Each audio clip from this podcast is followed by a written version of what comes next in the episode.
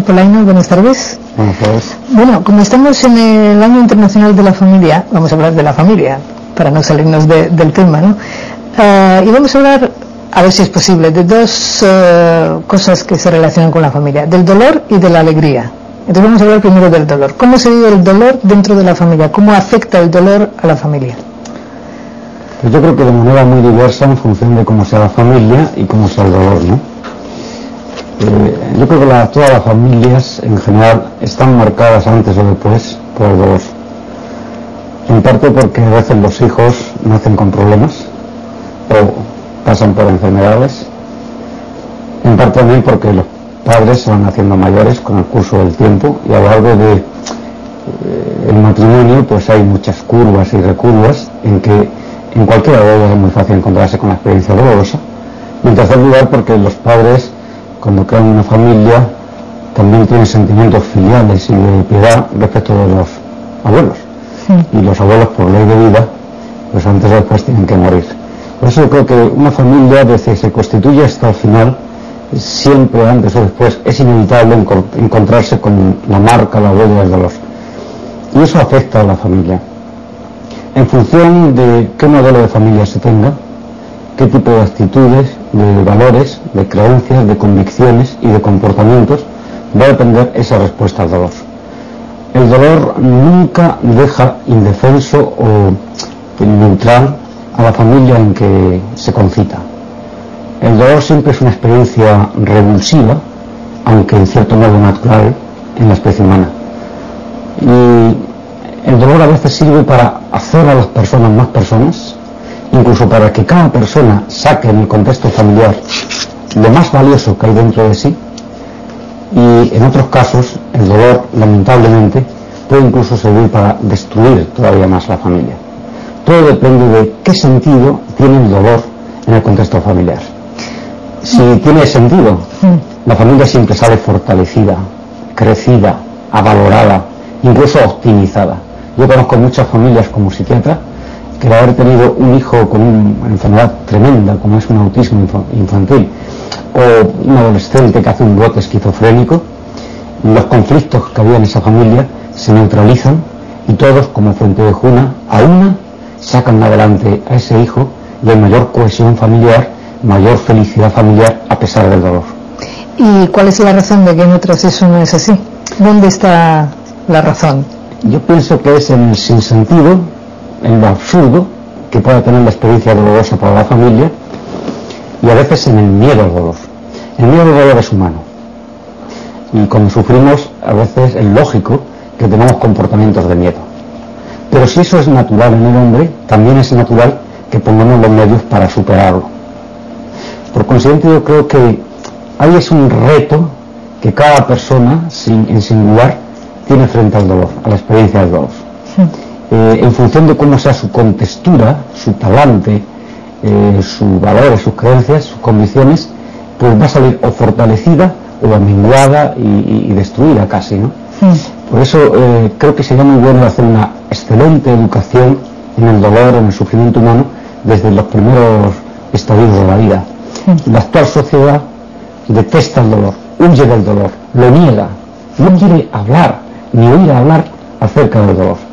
Y sin embargo, no hay ninguna persona, tomando el dolor en su sentido más lato, más extenso, más vasto, que no se haya topado alguna vez con el dolor. Y el dolor en un sentido muy amplio. Es decir, dolor, por ejemplo, es lo que le pasa a un adolescente, que es casi un dolor neurótico y estúpido, y es que no se quiere a sí misma porque piensa que es gruesa o que es delgada o que es baja o que es alta y ya tiene un conflicto psicológico tremendo. Pero el dolor también es la persona que tiene que trabajar muchas horas cada día para sacar adelante su familia y que entonces eh, pierde la configuración y el concepto y el significado de lo que es una familia. Eh, incluso eso está muy realizado, muy extensamente realizado en la sociedad actual. Hay personas que casi dan el pésame porque uno tiene un, hijo más. Y lo que no se dan cuenta es que mm, cada persona en este mundo es el nuevo de la historia. Lo más nuevo, lo absolutamente nuevo que hay en la historia del mundo es la llegada de un nuevo ser a este mundo. Porque cada persona es irrepetible, es no abarcable, es incognoscible, es insustituible. Y por tanto es un valor que, inconmensurable. Cada persona vale más que todo lo que hay en el mundo, incluido el petróleo, los diamantes, las carreteras, los coches. Y además, cada hombre, cada persona es un solucionador de problemas. Eso es lo que nos viene con cada crío a este mundo, ¿no? Y sin embargo, eh, en esa balanza de gozos y de dolores que tiene la familia humana, muchas veces lo único que está subrayado son las sombras, que son los dolores, y no la alegría festiva, la felicidad perpetua. ¿Por qué? Porque casi cada hombre es lo nuevo, lo que se ha dado desde el, fin desde el principio del mundo hasta el final del mundo, y además viene como alguien que puede solucionar los problemas de otros hombres, lo lógico es que se tiene una acogida maravillosa, aunque llore, aunque despierta a los padres, aunque pase el sarampión, ¿eh? aunque se note el peso de la jornada, que es un peso real, ¿eh? cierto, certísimo, no neótico, ¿no? Pero creo que hay que cambiar las actitudes frente a lo que es un niño recién nacido. Creo que cuando una familia afronta, embraza así, eh, con los dos brazos, gallardamente, la llegada de un nuevo ser a este mundo y lo acoge bien, esa familia, aunque las raíces tengan forma de dolor, sin embargo los resultados, los frutos, son de una felicidad óptima. Bueno, antes hemos eh, eh, ha comentado que incluso los niños que pueden tener graves problemas o graves enfermedades que suponen dolor para la familia eh, son acogidos por la familia, asumidos, pero vamos a poner el caso de un hijo que es perfectamente normal, pero que a cierta edad de repente se convierte en un drogadicto, en un criminal, en, fin, lo que estamos leyendo en la prensa todos los días. digamos, el dolor no, se carga aquí un poco también con un sentimiento de culpabilidad por parte de los padres. ¿Cómo se ¿Cómo se salva esa situación? Que ya no es simplemente aceptar un dolor que viene solo, sino que casi uno piensa que lo ha provocado uno mismo. Yo creo que de dos maneras. La primera forma es saber que cada hijo es libre, que los padres tienen que hacer mejor educación, pero sin sentirse culpables. Yo no quisiera que mis palabras condujeran a ningún padre a la culpabilidad pero sí al optimismo. Y sí a saber que tienen que mejorar mucho y exigirse más. Un padre tiene que ser como una especie de héroe, para que suscite la admiración, la imitación y la amistad sincera en sus hijos. Y eso significa que hay que exigir a sí mismo, hay que exigirse mil para poder exigir a un hijo el 5%. Y, y, eso significa que el hijo es libre.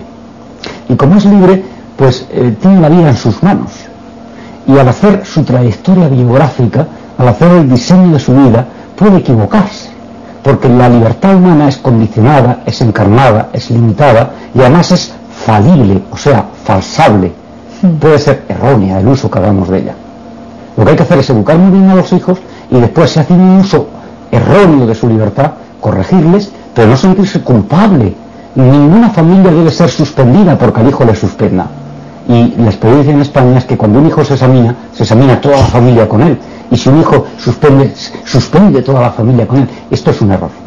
El segundo punto yo creo que eh, sería bueno considerarlo para evitar la culpabilidad en los padres de hijos que por hacer un mal uso de su libertad tienen graves problemas. Y perdón por, citar una experiencia biográfica mía, anecdótica, eh, pero que me gustó mucho, por eso la cuento, puede servir a otras personas, es que en cada persona hay muchos más valores positivos que negativos siempre.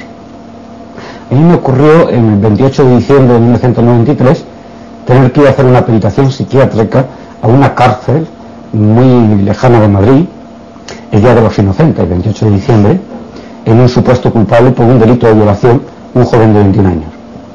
Naturalmente yo iba muy enfadado conduciendo el coche porque estaba en vacaciones, era el día de los inocentes, parecía paradójico, casi kafkiano aquello.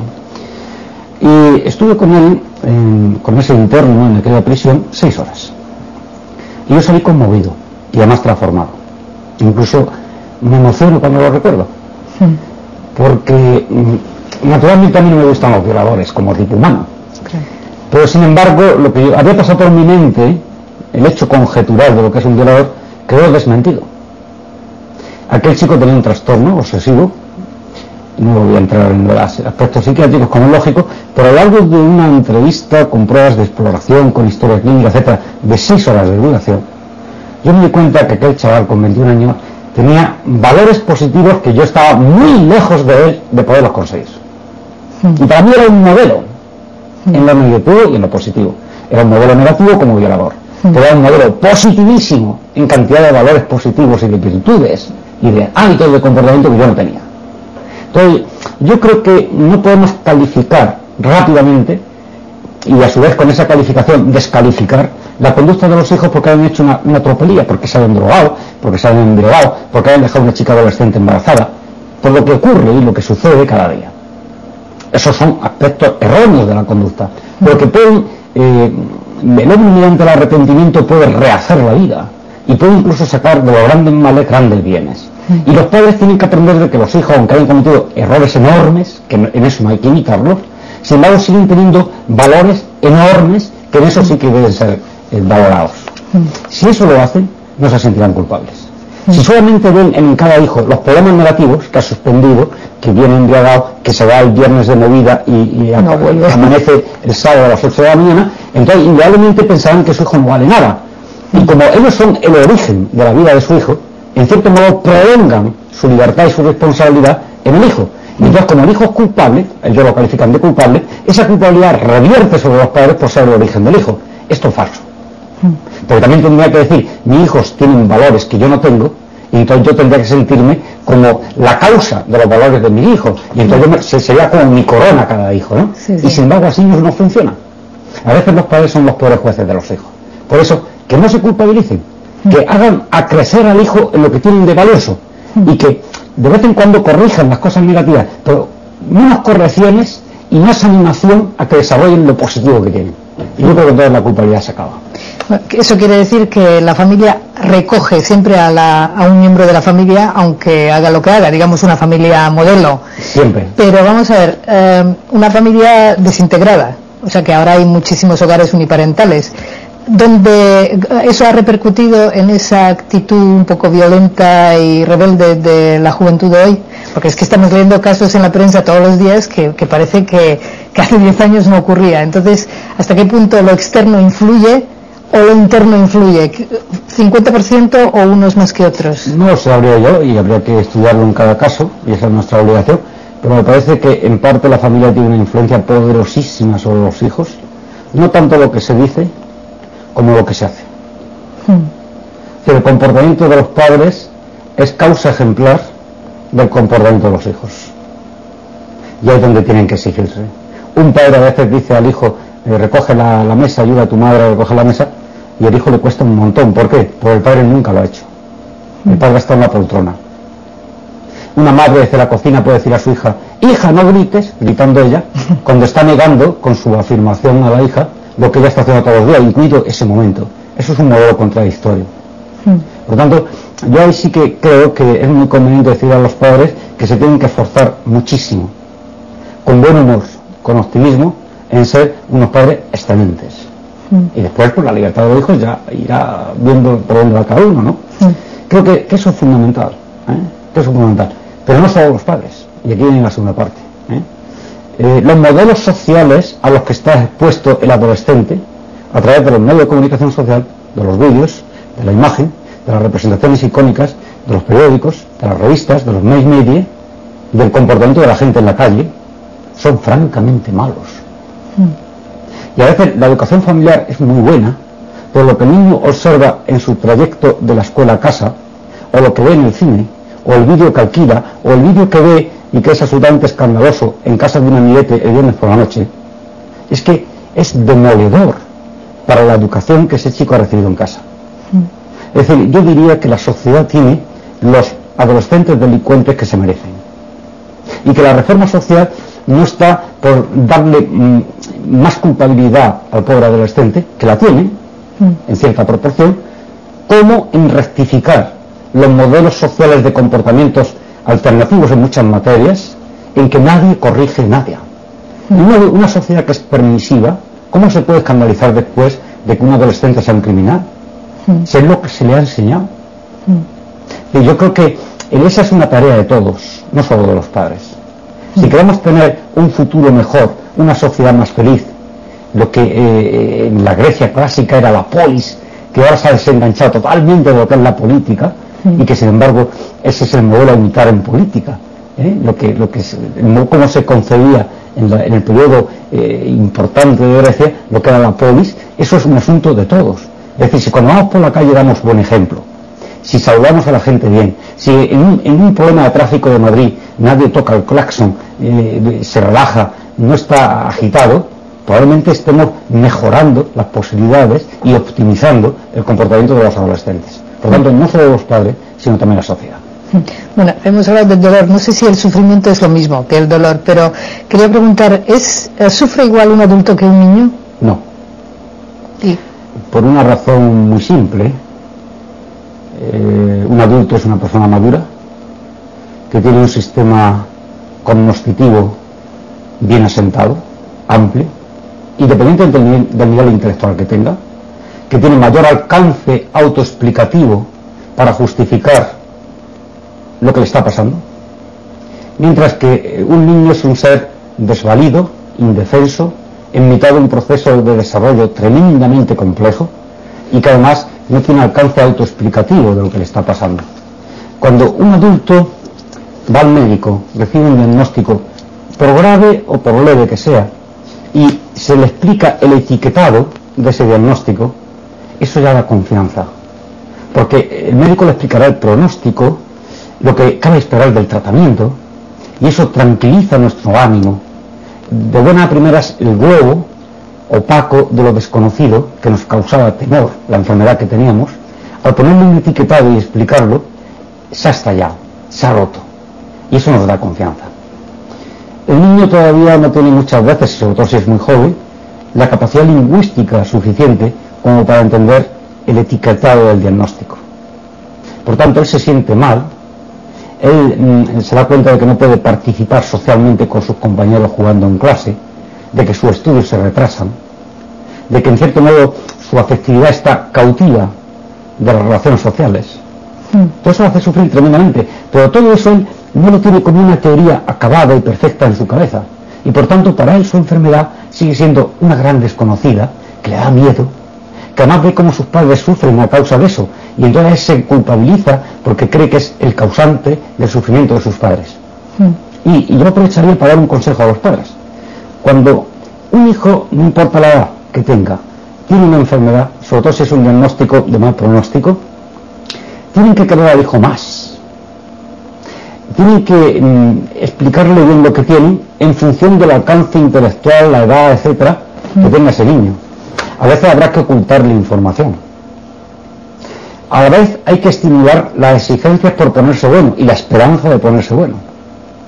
Y todo eso hay que llevarlo con una dulzura extrema, con un calor, con una acogida, de manera no tener en algodones, mm. pero sí saberse que eh, los padres no están sufriendo por el dolor que el niño ya tiene por su enfermedad. Los padres tienen que sonreír y sonreír y sonreír. Y si a veces lo pasan mal, que salgan de la habitación y lloren. Y después se vuelven a pintarse las señoras, se ponen la pintura de guerra y entran radiantes y sonrientes y se ponen al niño a besos y atenciones. Eso estimula mucho la voluntad de curación de un niño. Y además hace estallar ese misterio, esa duda, ese mal pronóstico que a veces causa un sufrimiento lacerante y angustioso. Hmm. No olvidemos que, que el alcance explicativo de un niño es menor que en un adulto y que a veces, con su gran imaginación, sobre todo los de países mediterráneos, hmm. siempre piensa mucho peor, mucho peor de lo que realmente la enfermedad significa para ellos. Hmm. Por eso también hay que gastar un poquito de tiempo, explicarles, quererles y que nunca vean dolor en los padres a causa de su enfermedad otra de las cosas que notamos en la sociedad hoy es eh, que algunas cosas cambian, algunas palabras o, definiciones cambian de contenido. Por ejemplo, hoy cuando hablamos de matrimonio ya no sabemos exactamente qué estamos diciendo porque hay matrimonios de entre comillas, de homosexuales, matrimonios de lesbianas, en fin, o eh, quién es hijo de quién, quién es primo de quién, porque la gente se recasa, se... Eh, esa falta de identidad afecta al hombre de hoy en el sentido de que ya no sabe quién es o que todo es relativo? Evidentemente. Eh, yo creo que frente al lenguaje se pueden tener dos actitudes. Una, la de las viejas canciones italianas, romanticonas de la década de los 50, que hablan de parola, parola, parola. No tiene importancia, son palabras. Hmm. Otra, la de mi generación, la de la revolución de mayo del 68, que decíamos en nuestros gritos revolucionarios, no nos quitéis las palabras, devolvernoslas desnudas, transparentes, prístinas. Porque quien tiene la palabra, tiene el lenguaje y tiene al hombre. Actualmente estamos en una época de confusión, estamos en un puro nominalismo a lo Ocan tremendo, en que lo que hacemos es cambiar palabras para querer significar lo mismo que significamos con los viejos conceptos. Y entonces aprovechar la confusión para destruyendo el lenguaje, destruir al hombre. Yo no admito el matrimonio entre homosexuales, porque no es un matrimonio. Lo diga quien lo diga. Y cualquiera que sepa lo que es el matrimonio no puede aplicar ese término para describir o calificar la conducta entre dos homosexuales y dos, o dos lesbianas, a pesar de que respetemos, porque también tienen muchos valores positivos, un homosexual o una lesbiana. O a pesar de que dediquemos nuestra vida a su tratamiento psiquiátrico cuando alguno se nos acerca pidiéndonos ayuda, que no todos. Pero los conceptos tienen que estar claros. Eh, la mejor forma de conducir a un hombre en esquizofrenia es vaciar de significado cada concepto e incluir un significado latente que sea antitético al concepto antiguamente significado. Esa es la mejor manera de que entonces no demos pie con bola. Por tanto, yo creo que en esto sigo siendo el joven revolucionario del año 68. Creo que hay que estar dispuesto a dar la vida porque no nos roben las palabras, no nos las confundan. No podemos ir a la torre de Babel. Y hay un plebiscito en que toda la sociedad debe estar comprometida. Si nos quitan las palabras, nos quitan el alma de nuestra alma. Y un hombre sin alma ya no es una persona. Bueno, eh, hasta ahora hemos hablado del dolor, pero vamos a hablar de la alegría. O sea, yo eh, he oído muchas veces decir, en mi familia es que nos reímos mucho. Eh, voy a hacer una pregunta que a lo mejor es tonta, pero ¿se puede aprender a ser alegre fuera de la familia? O sea, sin ese apoyo familiar. Muy difícilmente. La alegría profunda hay que aprenderla dentro de casa. La otra es una alegría bullanguera, pseudo festiva, de conveniencia, lo que ahora se llama imagen, imagen social. Pero no es una alegría que tiene sus raíces hondas en el ser.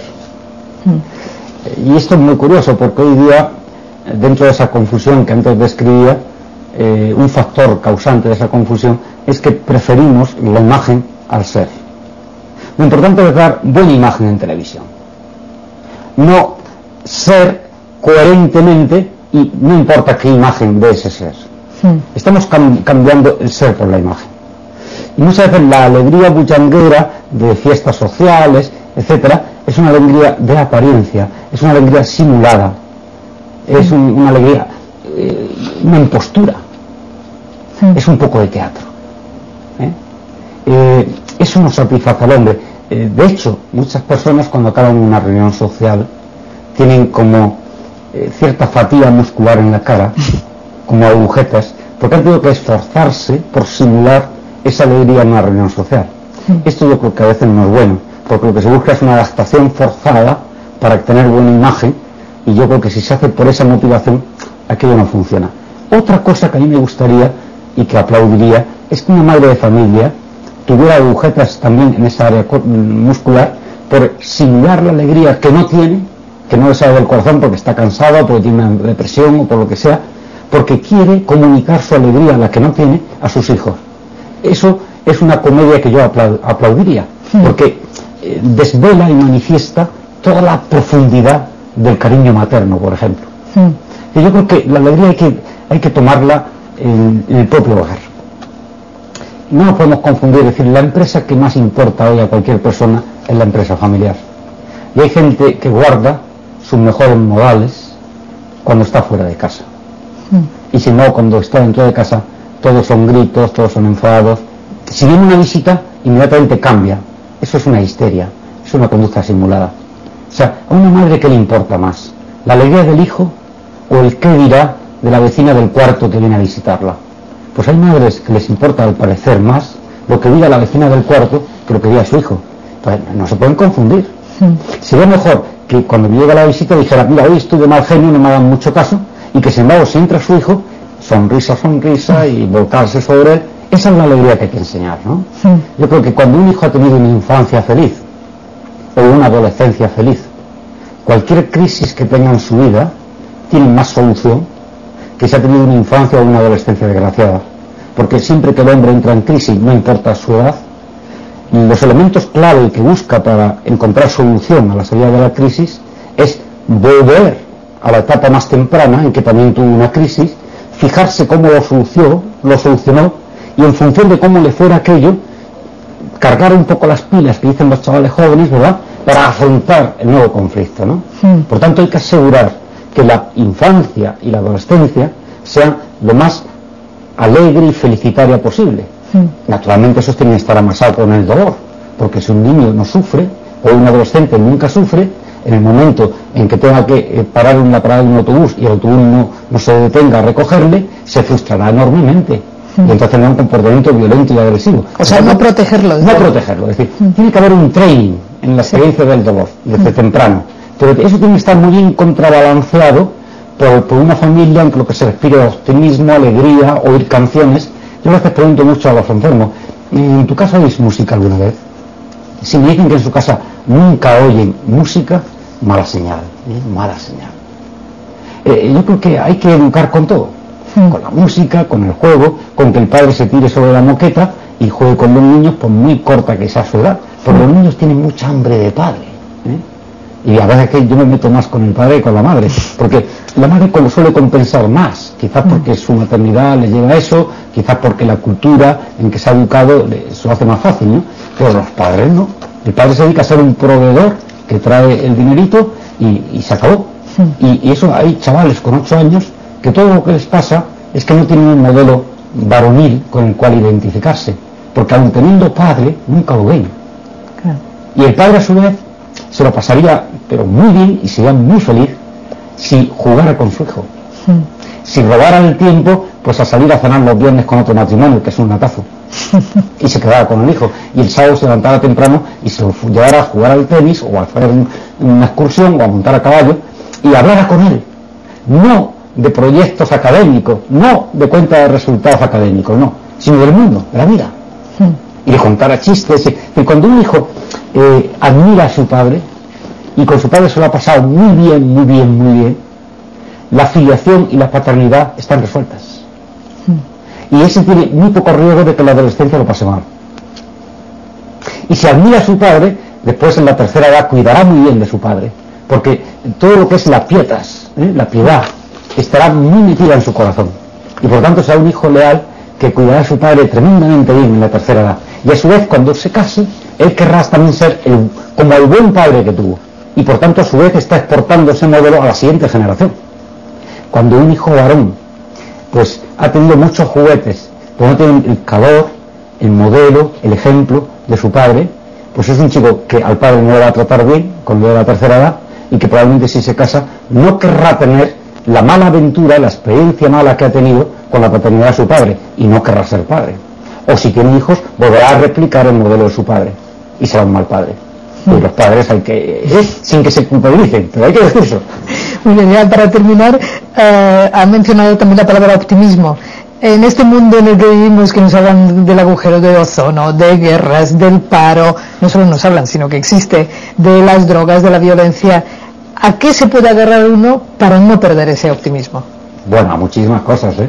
Pero las más básicas. Pero podemos incluso desde las más bajas. Yo estoy feliz de vivir los años que me tocan, a pesar de que por mis implicaciones profesionales, pues llevo una vida muy agitada y tengo que trabajar en muchos frentes diferentes, pero eso es apasionante, eso es fascinante, ¿no? No tener un minuto libre, no saber lo que es el aburrimiento, a no ser por estudio, eso, eso es fenomenal, ¿no?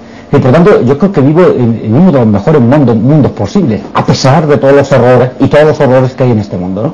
Por tanto, materialmente, pues uno coge el avión y se va a este sitio y se va al otro, y ve un amigo y pone un fax, y todo, eso es fenomenal, fenomenal, fenomenal, ¿eh? Y podemos salir en televisión con este rato, eso hace 50 años no podía ser, por tanto, fenomenal. Luego, a otro nivel, creo que, por hablar de algún valor humano, que hoy está en quiebra, es el de la amistad. La amistad, eh, han dicho todos los filósofos clásicos y recientes, que es lo que da sentido a la vida. Es decir, el gran valor de la vida humana es tener amigos. ¿no? Tener amigos significa la generosidad, eh, porque eh, la amistad no es un foco, yo te doy para que tú me des, el do des no funciona. Que uno tiene que hacerlo porque le da gana. Y, y, la donación al otro, eso hace que crezcamos un montón. Y eso es lo que nos hace ser felices. Cuanto más damos, más tenemos. Yo creo que esa es una vía a estimular fuertemente, ¿no? Porque eso da mucho optimismo. Es decir, saber, y esto es bueno que nos lo planteemos, si una persona hace feliz a cinco personas a su alrededor, ella no puede ser desgraciada. La causa no puede ser menor que el efecto. Y si alrededor mío hay cinco personas que yo he contribuido a hacerlos felices, yo tengo que ser una persona feliz. Con sufrimiento, porque para hacerlos felices he tenido que darme, salir de mí y entregarme. Y eso exige. ¿eh? Y eso puede ser un cierto sufrimiento. Pero yo recobro el bien de mi amistad en la felicidad que llega de las cinco personas a las que se lo he dado. Y por tanto es algo mucho más satisfecho que si me dedico a ser feliz yo solo con mis cositas, encerrado en el hermetismo de mi egoísmo. ¿no? Mm. Ese es otro valor que hay que hacer crecer y que en este mundo se da. Yo tengo una agenda llena de amistades. Mi problema es que no puedo atender a tantos, pero en la medida que puedo lo hago y esto me hace pasar feliz. Algunos también el dolor, porque hay amigos que luego son un poquito tomantes, ¿no? No donantes. Y entonces están faenas, pero esa es la vida, esa es la aventura humana, ese es el riesgo, esa es la libertad humana. Y luego, en tercer lugar, por citar también alguna otra cosa, yo creo que el misterio del hombre no se completa nada más que yendo más allá de sí mismo. Es decir, hay algo transnatural en la naturaleza humana que de alguna manera es un constitutivo esencial del hecho de ser persona. A lo mejor con lo que digo no se entiende nada, pero me voy a explicar. El carácter de además que tiene el hombre es eh, una virtualidad que tiene significado y que hay que satisfacer. ¿Qué quiero decir con todas estas palabras un poco así rarillas? Pero que tienen mucha carga filosófica. Es decir, todas las personas, yo no conozco a ninguna, que no quiera ser eterno, por ejemplo, o ser el más listo, o ser la persona más feliz. Es decir, en toda persona humana hay una hambre de, eternidad, hay una sed, por ejemplo, de alegría, eh, hay como una tendencia a alcanzar lo que todavía no tenemos y siempre está más lejos de lo que nos proponemos. Todo eso no es que una consecuencia de que el hombre esté mal fabricado. No, el hombre es un ser finito que ama y tiene vocación infinita. El hombre es un ser relativo, pero que se apasiona y busca lo absoluto. El hombre es un ser contingente que sin embargo está hecho para ser eterno. Esa es la gran desgarradura que tiene la naturaleza humana que siendo limitados, siendo finitos, siendo contingentes, siendo relativos, buscamos lo absoluto, lo eterno, lo inmortal. Y eso es constitutivo de nuestra naturaleza y es señal de que estamos bien hechos. Esos valores trascendentes que están más allá de las fronteras naturales son las que nos hacen hombres. Y además es por lo que bulle y por lo que late nuestro corazón ansioso. Y ahí es donde cada uno tiene que encontrar su sí mismo, su identidad personal en la búsqueda apasionada de esos valores que le trascienden. Eso es una raíz de optimismo absolutamente muy negociable e irrenunciable, que es lo que hace que el personal se salve. Bueno, profesor Polaino, muchísimas gracias. Yo estaría aquí otra hora escuchándole, pero tenemos que, dejarlo. Muchas gracias por venir aquí.